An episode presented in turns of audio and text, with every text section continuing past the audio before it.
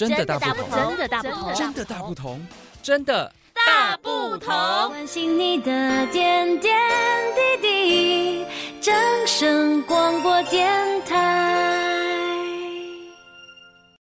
各位听众朋友，大家好，欢迎收听《真的大不同》。这一段时间，大家看新闻应该也有看到我们的大直的这个比较老旧的房子，因为旁边的呃施工哈，然后有一些些的状况发生啊。我相信大家也都很紧张，也说那未来我们买房子或是买预售屋，现在预售屋像大直的这一个建案呢，想要退，可能也有一些些的呃合约上的问题。那我们到底该怎么做？甚至我们未来买屋，我们该怎么去注意呢？在今天的节目当中，我们非常开心能够邀请到台湾房屋集团趋势中心资深经理陈定中陈经理来到节目当中，跟听众朋友们分享。欢迎陈经理。好，张大哥你好，各位听众朋友大家好。经理，我想请教几个问题。如果说我今天我要买卖预售屋，万一在过程当中有出了一些状况，那好像对我们消费者比较没有保障诶。那我们作为买屋的买方这部分，我们该如何来选购预售屋呢？是的，因为可能很多民众他可能买了预售屋，万一啊，真的是在这一个新建的过程当中，不管是呃建案自己本身出了问题，或是它造成别人出了问题，那可能都会导致这个呃整个预售屋至少说大概工期就会延宕嘛，那可能交屋也会因此拖延，那可能买方就会想说，那我要怎么样来？这个捍卫自己的这个这个权益，那这个部分呢，其实我们会非常这个呃建议大家在买预售屋之前呢，先去了解一下它是采用有什么样的履履保机制，就是履约保证机制。那有一些可能搞不好连履保都没有做，履约保证都没有做，那这个部分要特别的去注意它。那目前来讲呢，这个市面上啊，其实主要有这个五种。预售屋的履约保证的一个这个模式，那大部分来说呢，这五种呢，其中比较常见的是价金信托跟不动产开发信托，就是呃，原则上呢，你签约以后呢，就是这个建商会开一个这个专这个信托专户，那按照这一个工程的进度啊，你们缴费进这个信托专户，然后按照工程的进度，建商再从这个信托专户去支领这一个。呃每一期每一期的工程级的这个费用，好，那这个是比较常见的两个，就是价金信托跟不动产的开发信托。那另外还有呢，这个一个叫做同业连带担保。那同业连带担保的意思呢，就是这个由建商同业来担保这个案子能够继续的这个来履约这样子。那不过同业连带担保呢，就要特别去注意，他说，呃，这个。提供担保的公司啊，跟这一个预售屋本身的这个建商是不是这个相关建商？因为如果他是相关建商的话呢，那假设我 A 建我是我这个预售屋我是 A 建商盖的，结果我请了一个 B 建商来帮我做担保，结果这 B 建商其实也是我的关系企业。那今天我既然是我自己出了问题。基本上，我的另外一个担 担保我的这个同一个公司也很容易出问题，所以这个同业连带担保往往，呃，如果是关系企业间的互相担保的话，可能往往保障就会比较低一些些。那有点类似同业连带担保，另外一个担保方式是工会来做保证了，那就是由各地的不动产开发商工会来提供保证。不过这个是实务上也比较少见这种案例，因为毕竟对工会来说，他可能没办法掌握所有的建商是不是都能够提供。很好的这一个呃消费者的这个保障，所以他也不敢呃随便的就替这一些建商来做背书了。对，那实际上呢，在五个这一个预售屋履约保证当中，最有保障的是这个价金返还。简单来说，就是只要这个预售屋它呃出现了一些比较重大的问题的话呢，那终止新建了，或是说它这一个盖不下去啊，建商倒了等等的，那这个价金你缴了多少的价金，就是直接返还给你啊。所以这部分对消费者来说是最没有损失的。不过这个实物上来说，采用这种价金返还的案例可以说是相当的稀少。因为对于这一个业者来说，等于他在工作期间可能就不太能够去支用消费者缴纳的这一些资金，所以通常这样的话就会需要呃业者本身的这个财务背景非常的雄厚，才有可能去采用这一种这个价金返还的履约保证。对，所以呃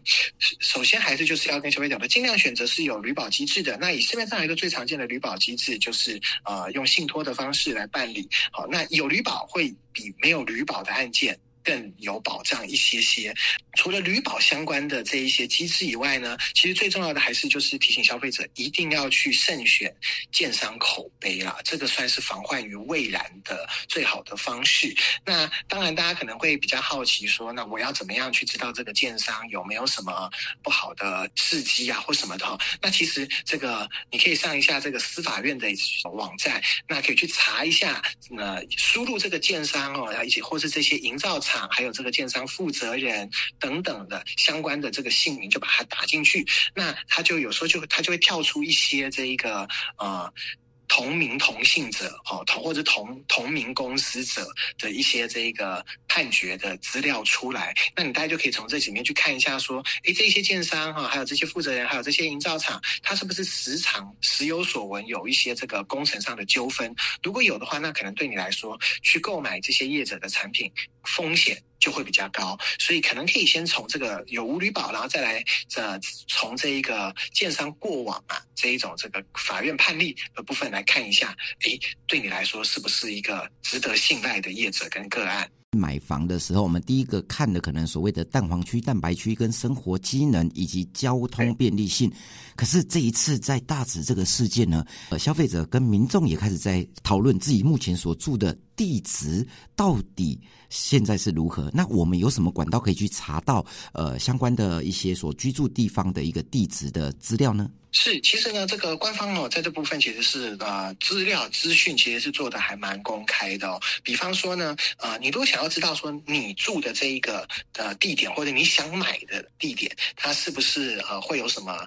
地质灾害？只要是跟地质有关的灾害，你都可以上一个国那个官方的网站，叫做这个国家灾害防救中心。国家发灾害防救中心下面它有是创建一个这个灾害潜示地图的专业哈。那这个灾害潜示地图呢，里面的功能就非常多了，你可以去选。有没有这个土壤异化的风险？那土壤异化是分高中低三个等级啦。那如果是高的话，是用红色表示；那中中中潜势风险就是黄色。那如果是低潜势风险，就是风险比较低的的话，它就会是绿色的这一个色色块。那除了土壤异化呢，你在这个网站上面，你也可以看到，诶，这个物件或是你家是不是附近有断层？哈，那是不是在断层在周边？还有呢，是不是在这个容易有山坡土石流的这个山坡地，所以其实这个网站我是非常推荐消费者，就是你在想要购物买卖之前，先上去这个国家灾害防救中心的灾害潜势地图查一下哈。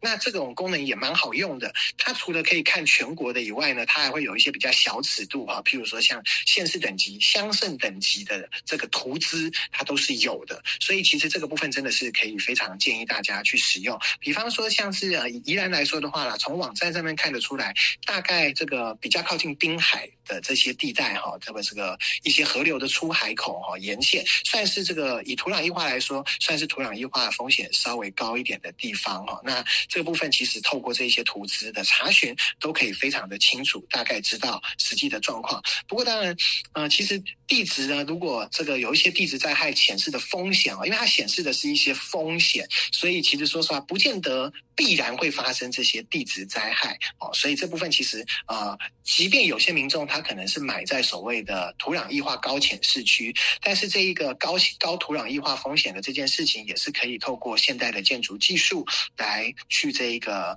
呃呃来做补强哦。譬如说，他们可能有业者，他们要用这个地质改良的方式来新建哈，或是让这一个基础达到进入岩盘哈，就比较不会受到这个土壤异化的影响。所以，当然查询完这些情资以后后呢，后面。还有一个步骤就是去了解一下这个建商的施工状况，施工品质，好，要不然如果施工品质不好，即便它位于很低风险的地质灾害区，搞不好它也有可能会出现一些意想不到的发展。对，所以这边还是要特别的去注意它。单元的最后呢，想要请教陈经理的是，如果我今天呃参与都更，这目前来讲应该是在北台湾呐、大台北地区可能会比较多一点点。也如果未来我要参与都更，有什么事我特别要注意的地方呢？是的，那像参与都更的话呢，其实大部分呢，哎，现在也不见得只有台北会出现。像呃，因为譬如说这几年开始有推所谓的围老重建政策嘛，那只要你是在都市计划范围内的地方哦，然后屋龄又蛮高，三十年以上的话，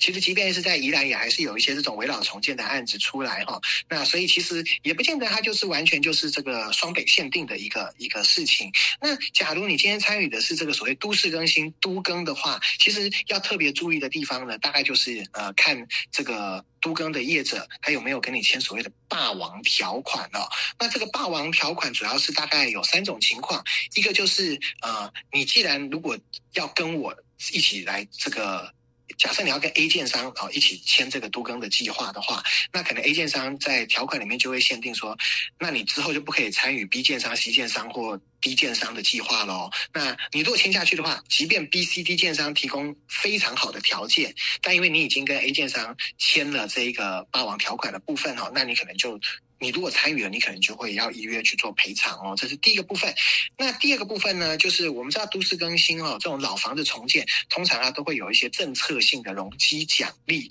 那大部分的业者可能会针对这个容积奖励的部分呢，去写一个但书，就是呃，地主的权益的部分是不是之后的分配权益是不能分这一些额外奖励出来的这一些平数的。那换言之，这些平数未来就是归给建商去的。拿去市场做销售，算是建商的利润。好，所以这部分可能有一些民众他就要特别去注意。我原本是个四五层楼的房子，结果都更盖了八九层，那上面的卖出去的利润，我可不可以跟建商分呢？这个你就要特别去看一下，你是不是有这一个签署到这个霸王条款的部分，就是关于这个地地主不能去分配这些额外的容积奖励。那第三个的部分呢，其实这一个算是最常见的，就是呃，一旦你。签了这一个要参与这一个都市更新计划，那你中间如果退出。好，譬如说原本已经都整合到了八成九成哈，甚至说只差可能就只差一两户，哎，结果你都已经签下去以后，你又反悔说你要退出，那很多时候业者就会订定这一种的反悔条款啊，就是你如果要退出的话，那你当然就是要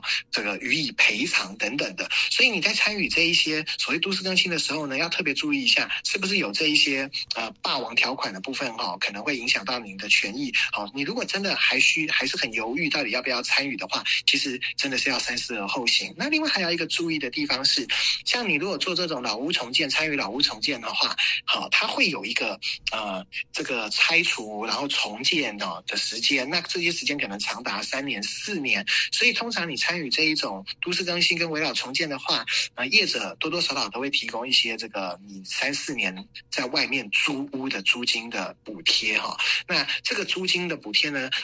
有的时候你就要特别去留意一下它的这一个金额是不是足够哈。以这个譬如说以大台北地区来讲，可能你如果要租一个两三房的房子哈，你大概可能普遍每个月都要准备到这个租金要三万元嘛。那宜兰的话可能就还好，宜兰的话可能大概呃两两房的部分，你可能也要准备个这个。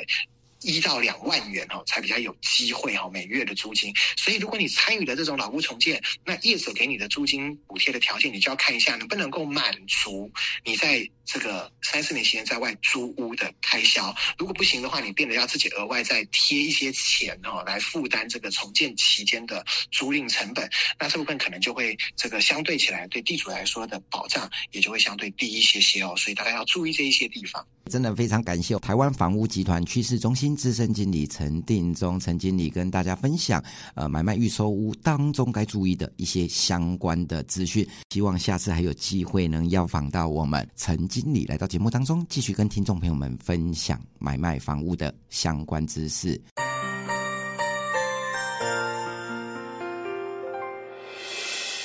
伤心的时候有我陪伴你。欢笑的时候与你同行，关心你的点点滴滴。掌声广播电台。